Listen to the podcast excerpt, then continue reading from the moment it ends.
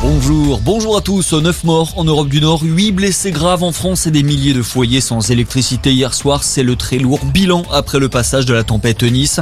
Des pointes de vent à près de 170 km à l'heure ont été enregistrés hier, notamment dans le Pas-de-Calais. Le ministre de l'Intérieur, Gérald Darmanin, a promis une intervention rapide de l'État pour décréter l'état de catastrophe naturelle dans les communes les plus touchées par la tempête.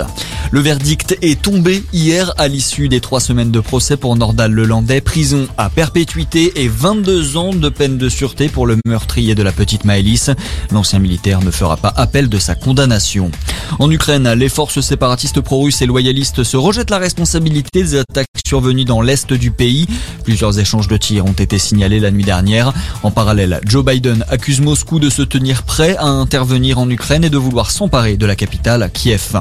Dans le reste de l'actualité, le Mali se fait pressant concernant le retrait des troupes françaises de son territoire. Emmanuel Macron s'est exprimé à ce sujet. Le président de la République a annoncé qu'il ne transigerait pas sur la sécurité des militaires déployés dans le cadre des opérations Barkhane et Takuba. Nouveau week-end de meeting en vue des présidentielles. Marine Le Pen était hier soir à Vienne, en Isère, pour rassembler ses partisans. De son côté, Valérie Pécresse au Canet, dans les Alpes-Maritimes, pour se relancer suite aux critiques après son meeting au Zénith de Paris dimanche.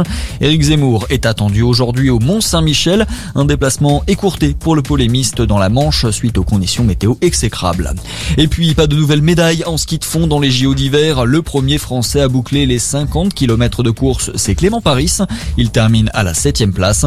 À noter également ce matin la sixième place pour Kevin Roland en finale de ski acrobatique dans le halfpipe.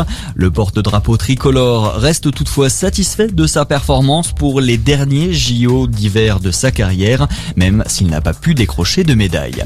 Voilà, c'est tout pour l'essentiel de l'actualité. Merci d'être avec nous. Très bonne journée à